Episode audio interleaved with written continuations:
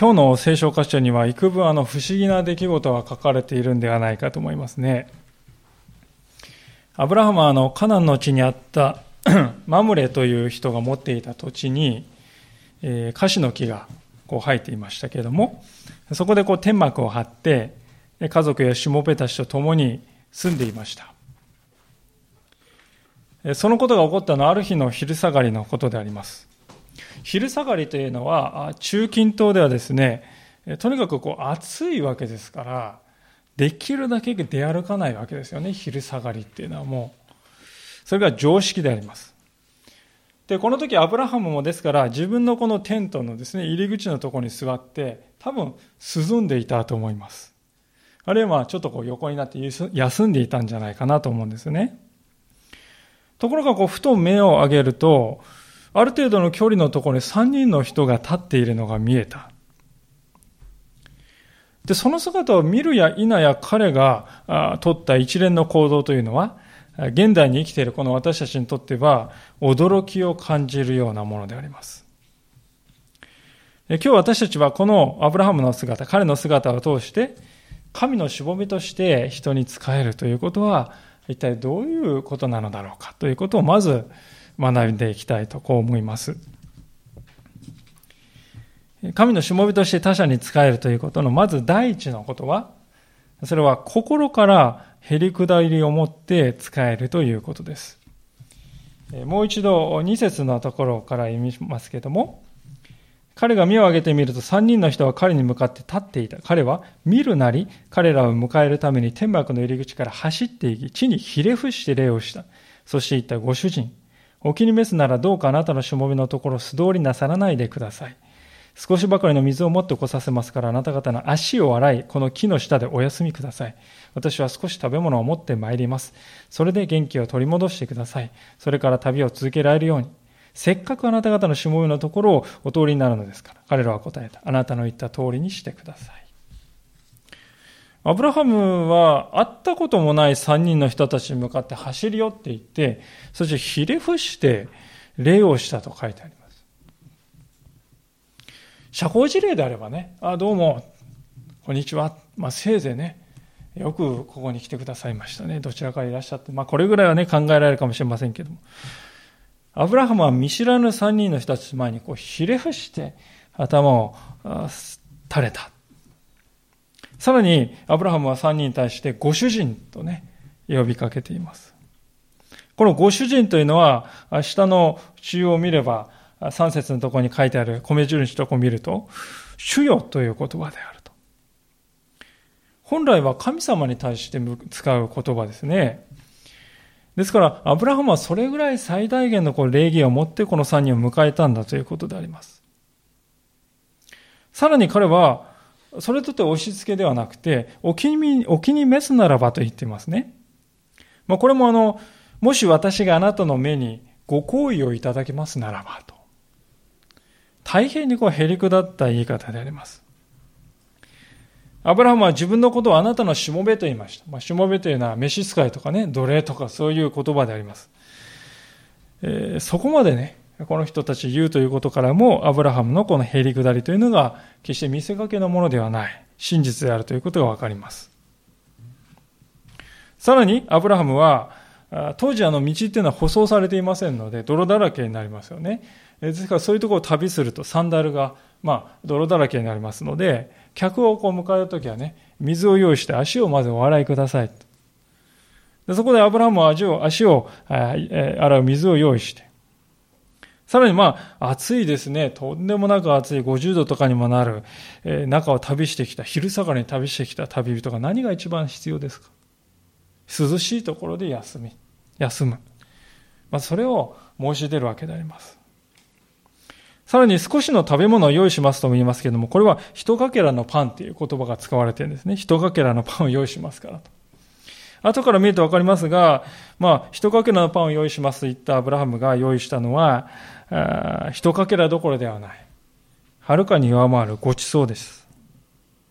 私たち日本人は、まあこれはあのつまらないものなんですかって言ってね、出しますよね。いろいろ渡して。つまらないものを渡さないでくださいっていうね、つまるものを渡してくださいという思いもありますけども、まあ、いわゆる我々が言うところのこうそういうこう社交辞令的な謙遜なのかなと思うんですけども、そうではないようですね。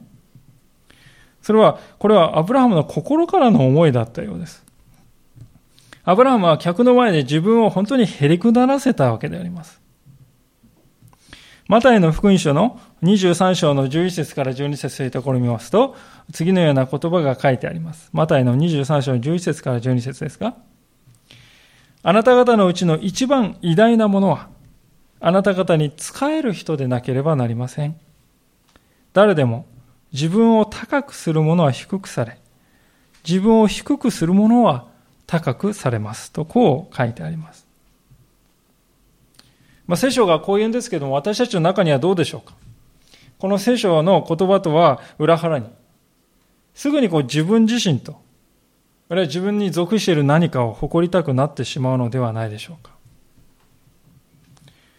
時には、私はこんなにへりくだってるんだぞっていうね、誇ってみたり。私はこんな失敗を、そんこんなすごい失敗をしたんですよ。失敗を誇ってみたい。私は過去はこんなに悪い人間だったんですよ。ってそれをですね、誇ってみたり。私たちは、人間はあらゆるものを自分のこの見せかけを飾るために利用してしまう、そんなものではないかと思うんです。実際は、持っていないにもかかわらず、自分を大きく見せようと見栄を張ってしまう。あなた方の中で一番偉大なものはと。これはあなた方の中で自分が一番偉大だと思っている人はっていうことですよね。家庭の中ではどうでしょうか。私は自分のこの家の主である。私はこの部の、この課長の、このこの課の長である。私たちはやっぱりそういう認識のもとで、どうしても自分を見せかけようとしてしまう。大きく見せようとしてしまう性質があるんじゃないでしょうか。一方のアブラハムを見てみるとどうでしょうか。彼は俗称でありますから、非常に多くの財産を持っておりました。別のところを見ますと、このアブラハムの家には男だけで300人のしもべがいたと。まあ女性も含めれば1000人とかね、そういう集団であります。別のところには、たくさんの家畜を持っていましたから、その地方が、そのあまりに多い家畜を支えきれないほどだったと。その家畜がいると全部食べ尽くして養えないぐらい、それぐらい多いですね、財を持っていた。そのアブラハムが自分のもてなしを一かけらのパンと言います。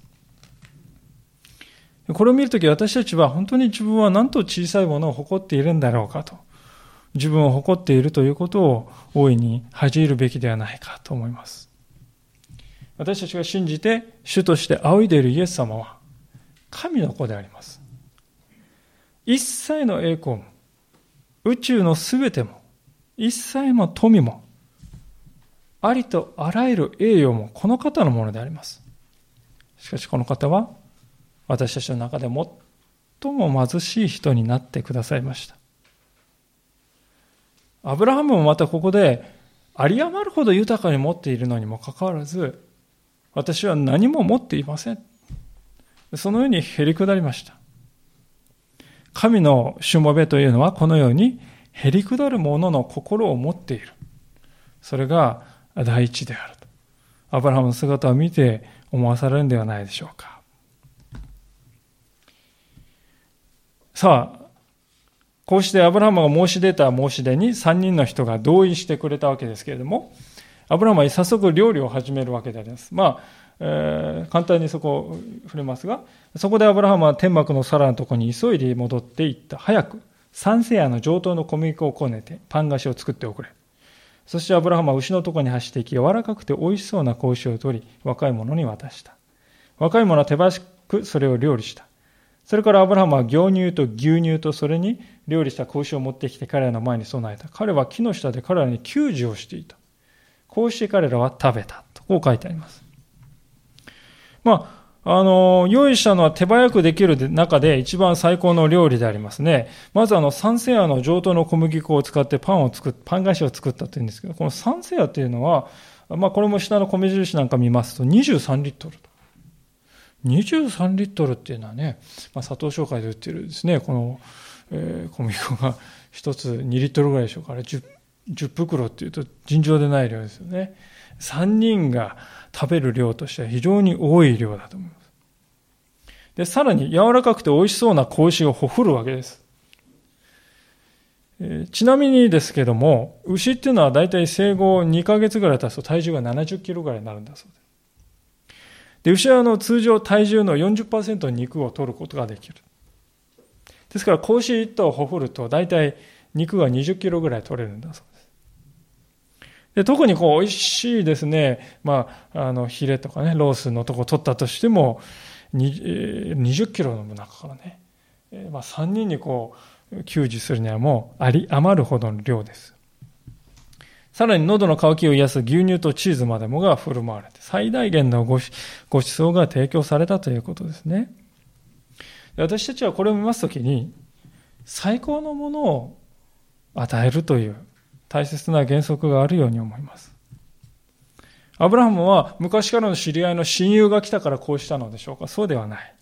見知らぬ旅人に対してそれをしました。とすれば私たちが神様に対して何か捧げようとした時には一体どれだけ真実でなければならないことでしょうか？私たちにとって大切なのは今私に与えられる中で最善のものをまず主にお捧げしようというその心であります。その姿勢であります。創世記の中にカインとアベルが神様に捧げ物をする場面がありますけれども、あの場面はまさにですね、最高のものを主に捧げることの大切さを教えてくれていると思います。弟のアベルは自分の持っている中から選び抜いた最上のものを主に捧げましたが、一方の兄のカインは、主に対して捧げるものを自分は選んでいるのだという、そういう認識が薄かったと思います。そのために主はアベルの捧げ物に目を留めたとこう、聖書は書いているわけです。アブラハムの姿勢から私たちは最高のものを持って主に仕えるということを第二の大切な使える姿勢として学ばされるのではないかと思います。さあ、では第三のポイントは何でしょうか？それは、しもべのようにして使えるということです。8節の後半をもう一度見しますけれども、彼は木の下で彼はね、給仕をしていた。こうして彼らは食べたと。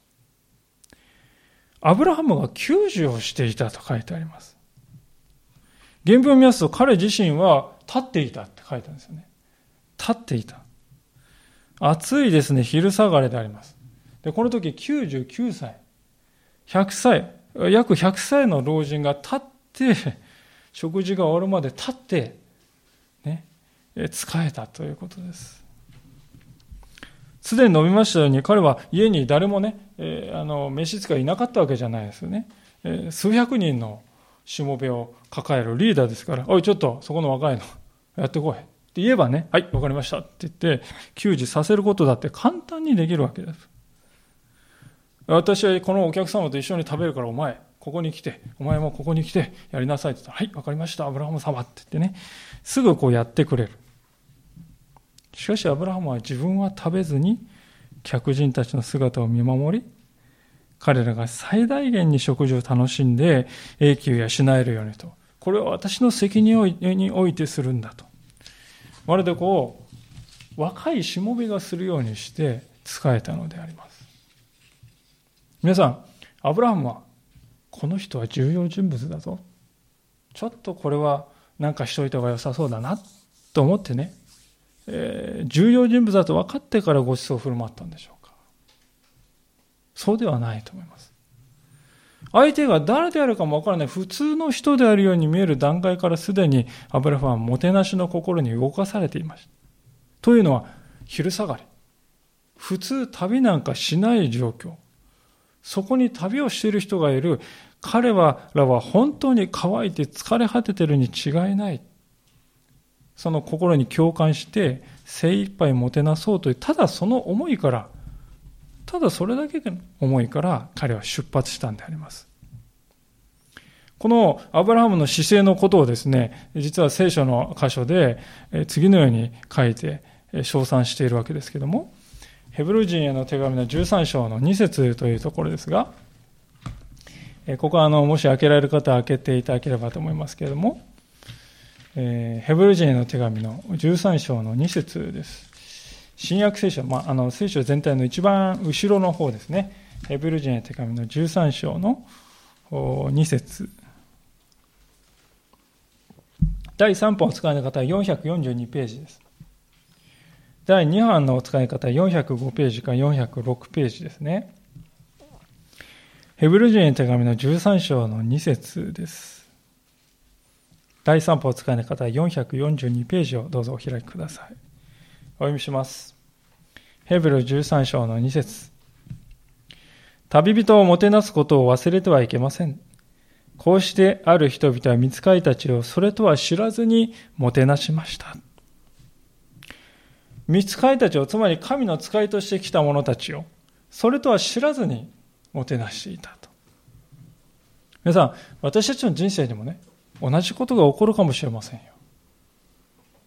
今の時代に見つかりを見たことがあるっていう人は少ないと思いますね。私たちにとっての旅人っていうのはですから誰なのかそれは私たちの周りにいるこの世の中の人々ではないでしょうか私たちは見知らぬ人々を見てどう接しているでしょうか相手の身なりや相手の態度を見てさささっと計算しているあるいはあの人は好きだがこの人は嫌いである。そういった基準で接し方を変えている。もしかしたら私たちはそうしている時に主の使いが来ているのに何も持たせないで追い払うものになっているかもしれません。そうであってはならないと思います。アブラハムがしていることはまるで王を迎えるかのように旅人をもてなしているということですそれも人にやらせるんではなくて自分から手を動かして足を動かして中心的に携わった教会というところがこのような美しい使い合うものの群れとなっていくときに、その教会は主に喜ばれる、そういうところになるのではないかと。アブラハムの姿を見て改めて思わされます。さあ、このようにしてアブラハムが誰とわからないで仕えている、そういう姿勢を示していたところに、一転してサラのことが取り上げられて、三人の口から思いがけないことが語られるのであります。9節ですね、創世記に戻りますけれども、9節ところをお読みします。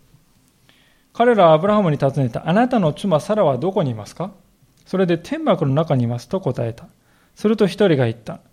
私は来年の今頃必ずあなたのところに戻ってきます。その時、あなたの妻サラには男の子ができている。サラはその人の後ろの天幕の入り口で聞いていた。まあ、多分、この会話が出る時ま時までにはアブラハムはこの3人はもしかすると主の使いであるかもしれないと気づき始めていたと思うんですよね。そして、え前回見ましたけれども来年サラは身ごもると言われた神様が言われたその同じ言葉をこの目の前の人が発した言ったのを聞いた時にああと悟ったんだと思います。この方は。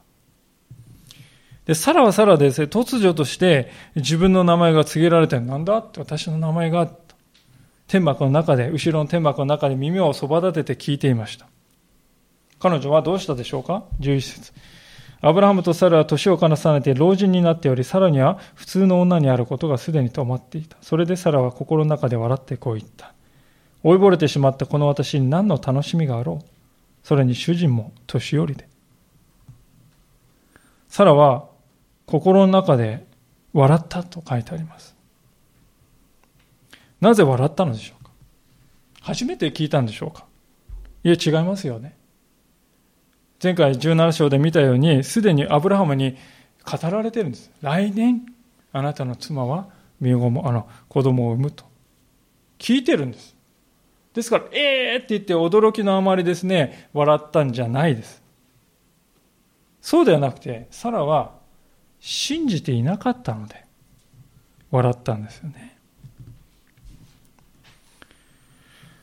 サラのこの笑いにはとても重要な意味があると思いますが、それはこの笑いが誰に対して向けられた笑いだからか、誰に対して向けられた笑いだから、笑いかということが重要ですね。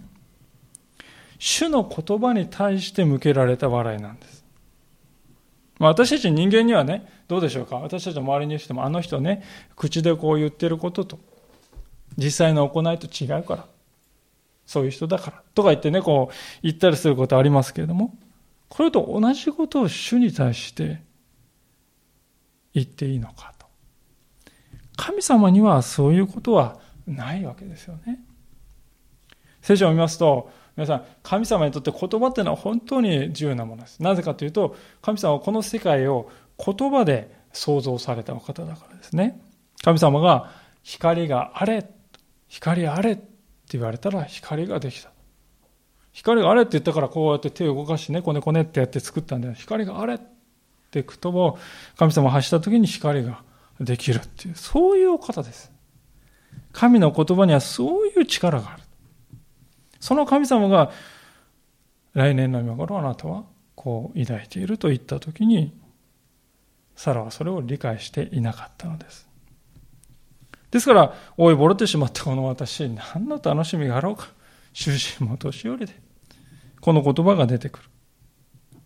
老いぼれてってこの言葉はですね、着物がですね、着古してこう擦り切れてね、お腹裏が見えるような、向こうが見えるぐらいになったっていう、そういう言葉なんです。そういう着物ってもう大体使い道ないですよね。あの雑巾にするとかね。そういうふうに使い道がない。それと同じように、私も使い道がなくて今更こう抱くそんな楽しみなんて全くありえないことだ。主人を見て、老人じゃないか。そうつぶやいたのであります。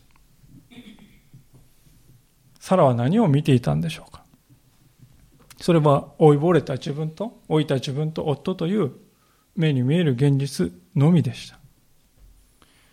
神の契約と神の約束という要素は彼女彼女の目からは完全に隠れておりました。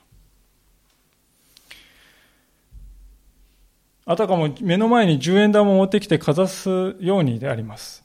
皆さん、10円玉を持ってきてですね、えー、目の前にこうかざしてみてください。太陽でさえも10円で隠すことができますよ。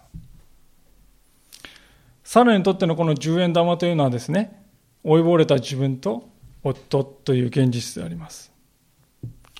彼女にとってこの10円玉があまりにも大きな存在として目の前にあり続けたので、その背後にある神様の言葉が全く見えなくなっていました。皆さん、罪というのは何かと言いますと、神の言葉でないものに心を任せていくということ。この10円玉の方を真実であると。その背後にある神様の言葉ではなく、10円玉の方が私にとっては現実である、リアルである、これの方がはるかに本質である。そう思うところに罪の本質があるのだということであります。イザヤ書の59章の1節から2節というところには次のような言葉が書いてあります。開けてみたいと思いますけれども、イザヤ書の59章の1節のところですが、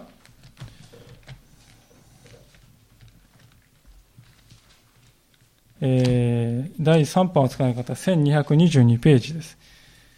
第2版の方は1121ページか1122ページです。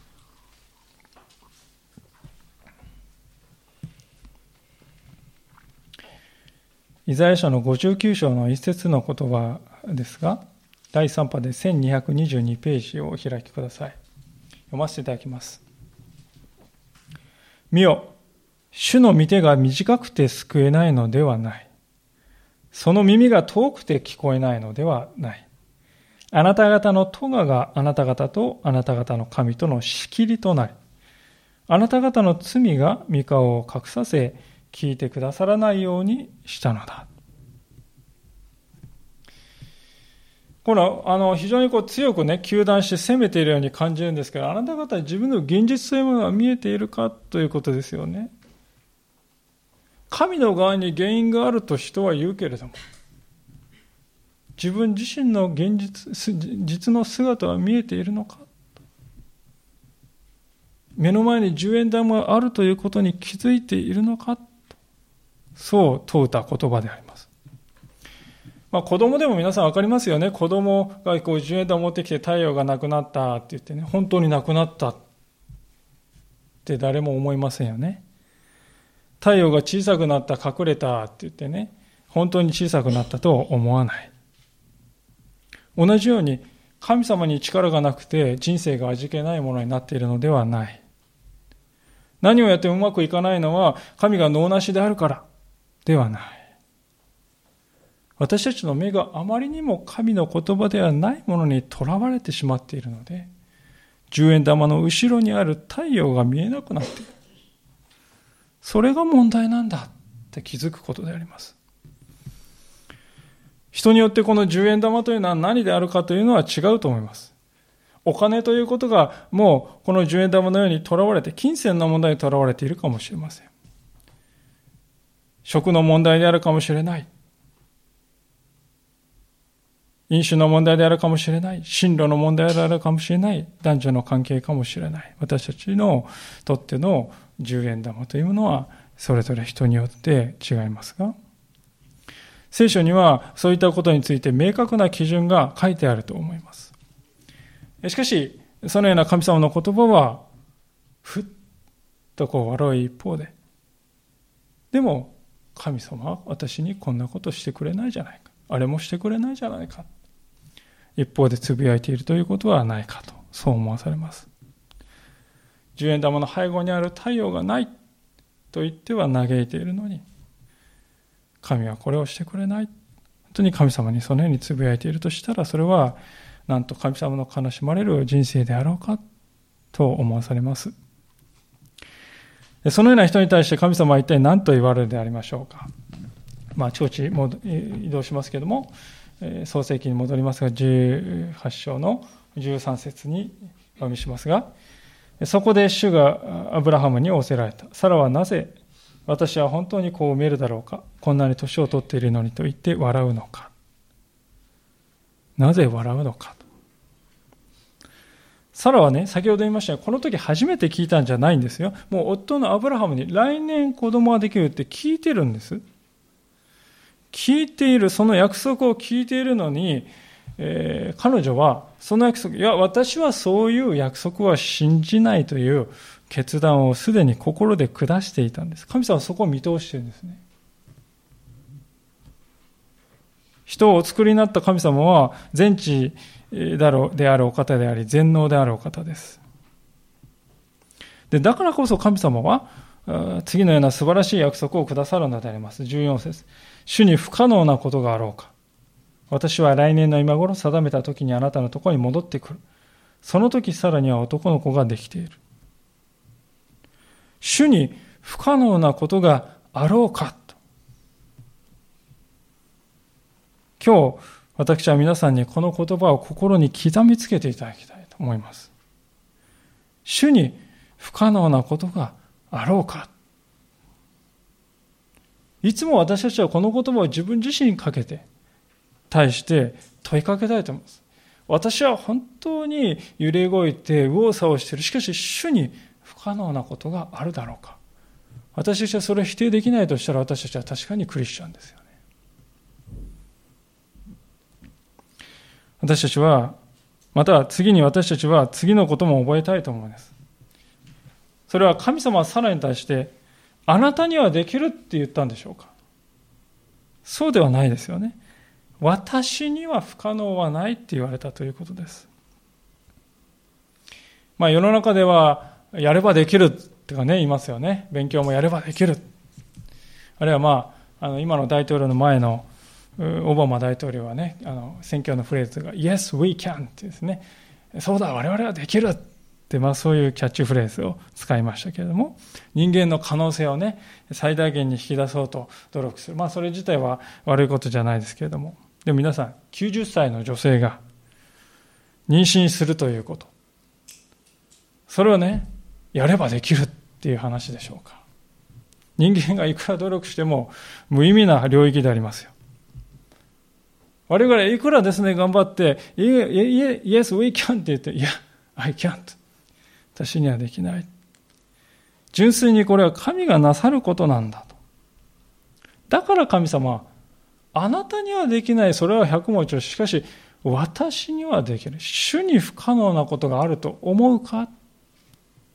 そう問うたんですね。あなたが成し遂げる必要はない。あなたが思い煩う必要がない。私が私を信頼している。あなたを用いてことを行うのだからと。あなたは自分を信じなくてよい。私を信じればよい。これが、ここで神様が言おうとされたことであります。状況は少々異なりますけれども、イエス様のお母さんとなったマリアに神様は現れて、この時マリアは処女であったと。処女が妊娠するということはありえないことでありますよ。その彼女に妊娠すると告げたガブリエルも何て言ったでしょうか皆さん。神にとって不可能なことは一つもありません。あなたにはできないでしょう。しかし神にとって不可能なことは一つもありません。とほとんどね、この今日の箇所の言葉と同じ言葉を使ってマリアを励ましたんですね。で、それを使っ、それに対してマリアの応答は何であったか、サラとどうでしょうか正反対ですよね。どうぞあなたのお言葉通り好みになりますように。マリアは自分が処女であることは百も調子であります。承知であります。自分が妊娠する可能性は絶対ありえないと分かっている。でも、どうぞあなたの言葉通り好みになりますように。でこの信仰のゆえにマリアはイエス・キリスト、イエスの母となったと思います。あなたは不可能だと思う。あなたにはできない。それは分かっている。でも神に不可能はないという見つかりのことをマリアは信じた、握ったのであります。神に不可能はないということを信じるということはいつの時代でも私たちの信仰の土台であります。それは柱です。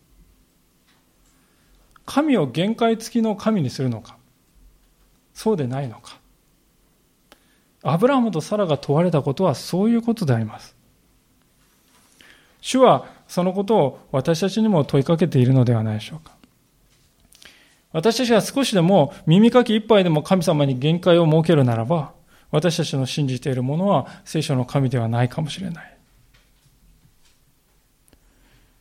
そしてもし仮に神様に限界はないって認めたとしても、私のこの人生においてはそれはそうではないと。自分を切り離して考えてしまうならば、やはり神様を限界あるものとしたのと同じことだと思います。ですから、私は自分自身を信仰することをやめたい。自分を信じる必要はない。Yes, I can と言う必要はない。神はできると。神に信頼する。そのことを私は強く申し上げたいと思うのであります。私たちの中にはしかし、神にはできる言われたときに、なんかね、ふっとこう、どうでしょうか？鼻で笑うような何かが心の中にあるいはしないかと思います。まあ、正直、私自身もね、神にはできるって言われたときに、ふっとこう、なんて言うんでしょうかね、乾いた笑いを、鼻をついて出てしまうと。そういうことがあるかもしれません。アブラハムやサラも同じだったと思いますね。その時神様は、なぜ笑うのかと問いてき、問いてこられます。神様は私たちの心の中を見つけ、見つめておられます。神様の目は私たちの心の奥底までも全て見通しておられます。サラはその神様の眼差しに触れたんですね。それで、こう答えました。15節サラは私は笑いませんでした。と言って打ち消した。恐ろしかったのである。しかし主は仰せられたし。いや、確かにあなたは笑った。打ち消したとありますけれどもですね、これはあの、政治家の、ね、方があの、前言は撤回させていただきますっていう、あれとはちょっと軽いもんじゃないですよね。えー、ちょっと失言でしたとか、誤解でしたとかそういうものではなくて、確かに笑ったんです。ふっとね。で、笑ったものは笑ってませんって言ってるんですが、これは嘘ですよね。明らかな嘘です。この彼女の姿には神様の前で自分のこの不誠実さっていうか不信仰っていうことを示された時に人間がどういう対応を取るかっていうことが、非常に典型的に表されていると思います。彼女は嘘をね、何とかしてこう隠し通そうとする計画をああしてああしてああ言えばいいやって考える時間はなかったんですよね。だから反射的にとっさに本能的に出てきています、これは。神様が私たちの実際をね、真実を見通す目を持って、それを私たちが気づいたとき、神の眼差しにこう触れたときにですね、人間はこう絶対的に清い神を嫌をなしに認識するんですね。で、そのとこに条件反射的に私たちの中から嘘がこう飛び出してくるんです。神様を信じていようがいまいが、誰にでもあるこれは性質だと思いますね。で、これはまさに現在と呼ばれるものだと思います。そもそも、このようにして人が真実を言われたら、はいって言えばいいのに、真実のことを言われると反射的に嘘をつくということ。アダムとエヴァ以来変わっていない。人は神を意識するように作られている生き物だということであります。私たち人間の根本的な部分には神様に対してどんな思いがあるかっていうと恐れてるんですね。神様から遠ざかろう。神様の目線から隠れようというそういう思いがある。ですから本能本能的に反射的に自分の罪を神様が見ていると気づいた時にははっと隠そうとしていくなります。神様はそのようなサラに対してどうでしょうか？意外なことですけども、いや、確かにあなたは笑ったとだけ言うんですよね。何言ってんの？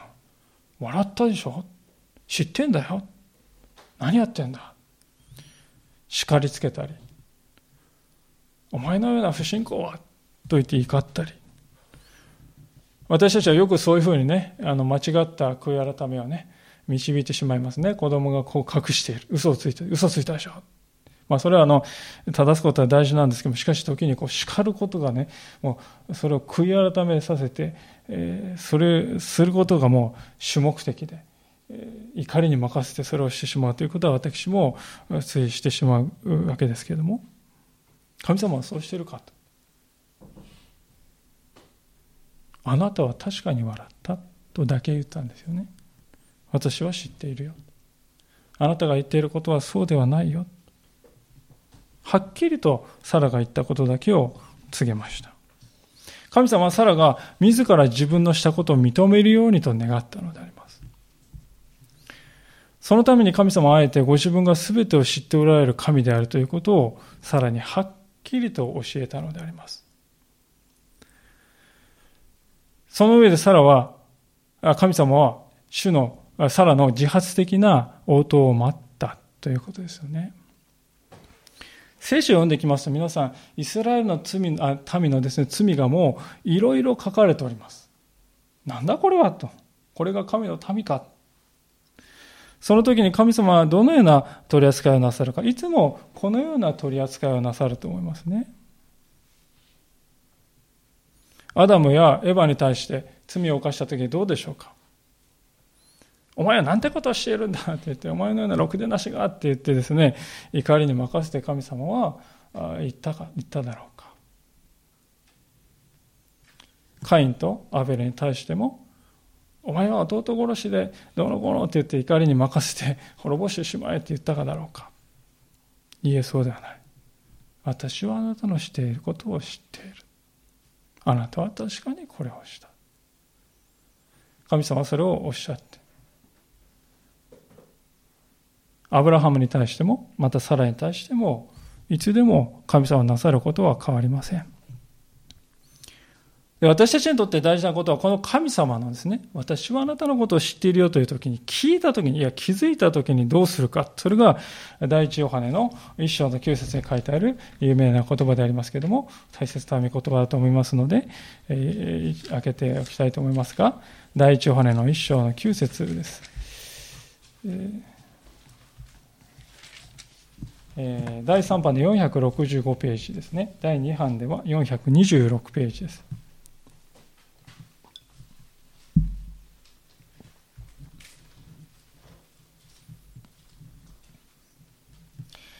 えー、第3版465ページです。第2版は426ページ。ヨハネの手紙第1の1章の9節を読ませていただきます。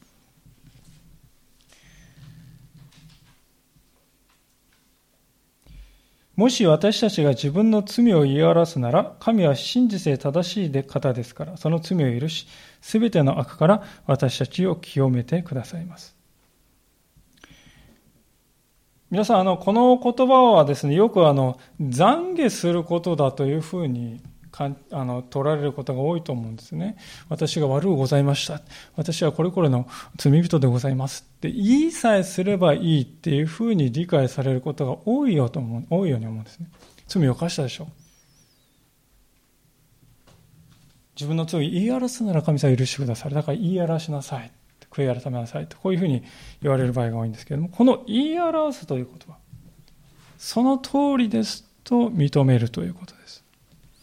ですから、初めに、その通りですって神様がね、いや、あなたは確かに笑ったって言われて、それに対して初めて私たちはその通りですって言えるんですね。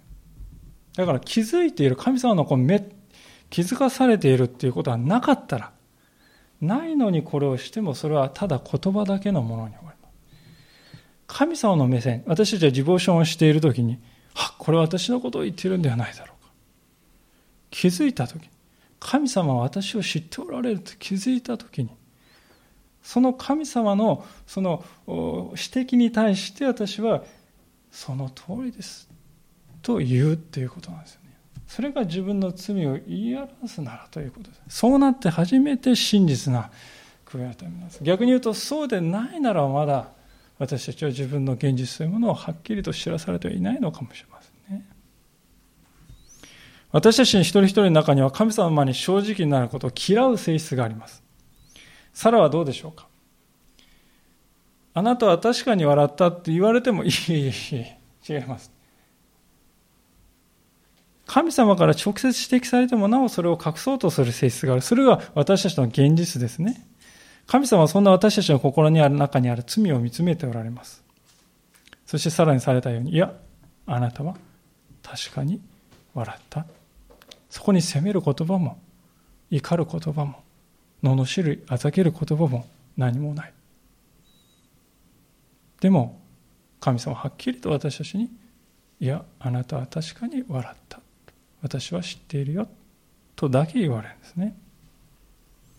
そですから、私たちに対しても同じように神様してくださる。私たちは自分のですね、本当に愚かさ、弱さ、罪を気づかされたときに、私たちがすべきことは隠すことではなくて、言い表すこと。そうですね。主よその通りです。あなたがおっしゃられるようなものです。あなたは十分にそれをご存知でられました。実は私もそれを薄々は知っていたのです。でも、隠していました。覆っていました。見て見ぬふりをしていました。今日このことを気づかせてくださった神様に感謝いたします。イエス様の十字架私を今完全に許してくださっていることを受け取って本当に感謝します。愚かなものは憐れんでくださいと。素朴なこの祈りを捧げること。そうするときに主は私たちの罪はもう許していると。清めてくださると。いや、神は許さずにはおられないんだと。許さないという選択はないんだと。神様はそういうお方であります。神は公正で真実な方ですから、私たちは本当に、私はあなたを知っていると言われて、はい、そうです、私はそのようなものですという時に主は、私たちを許さずにはいられないんですね。まさにそうしてこの第一ヨハネ一章九節の言葉は成就していく。私たちはそういう約束を与えられているんだということをぜひ受け取っていきたいと思います。さあ今日私たちは神様の使いに対して、主の使いに対してへり下って使えるアブラハムの姿と、また妻のサラを取り扱ってくださる神様の姿を見たわけであります。今まで私たちはアブラハムに対するね、神様のアプローチっていうの何度も何度もありましたよ。今まで12章から今までずっとこう書いてありましたよ。しかし、サラがね、今この時に取り扱われてきています。この17章、前の17章のところでハガルとのね、こう、なんていうんですか、女のバトルですよね、えー、書かれてきましたね。えー、サラの信仰というのは、まだ途上にあったのであります。神様はそのサラの信仰を確かなものとするために、あえて、サラに現れてくださったんですね。それはサラが、主には不可能なことはないでしょう。私は小さなもの、私にはできないけれども、神様には不可能はないでしょうということを身をもって知るために神様は配慮してくださったわけです。今日今日神様はさらにしてくださったのと同じように、私たちに神の力を知らせるために、私たちの人生にも現れてくださいます。主はいつも私たちの魂を見つめておられます。この主の前に私たちは何と言うんでしょうかいえと言うんでしょうかそれとも、はい、私はそのようなものです。そう応答するのでしょうかそこが私たちに今日本当に問われていることかと思います。お祈りしたいと思います。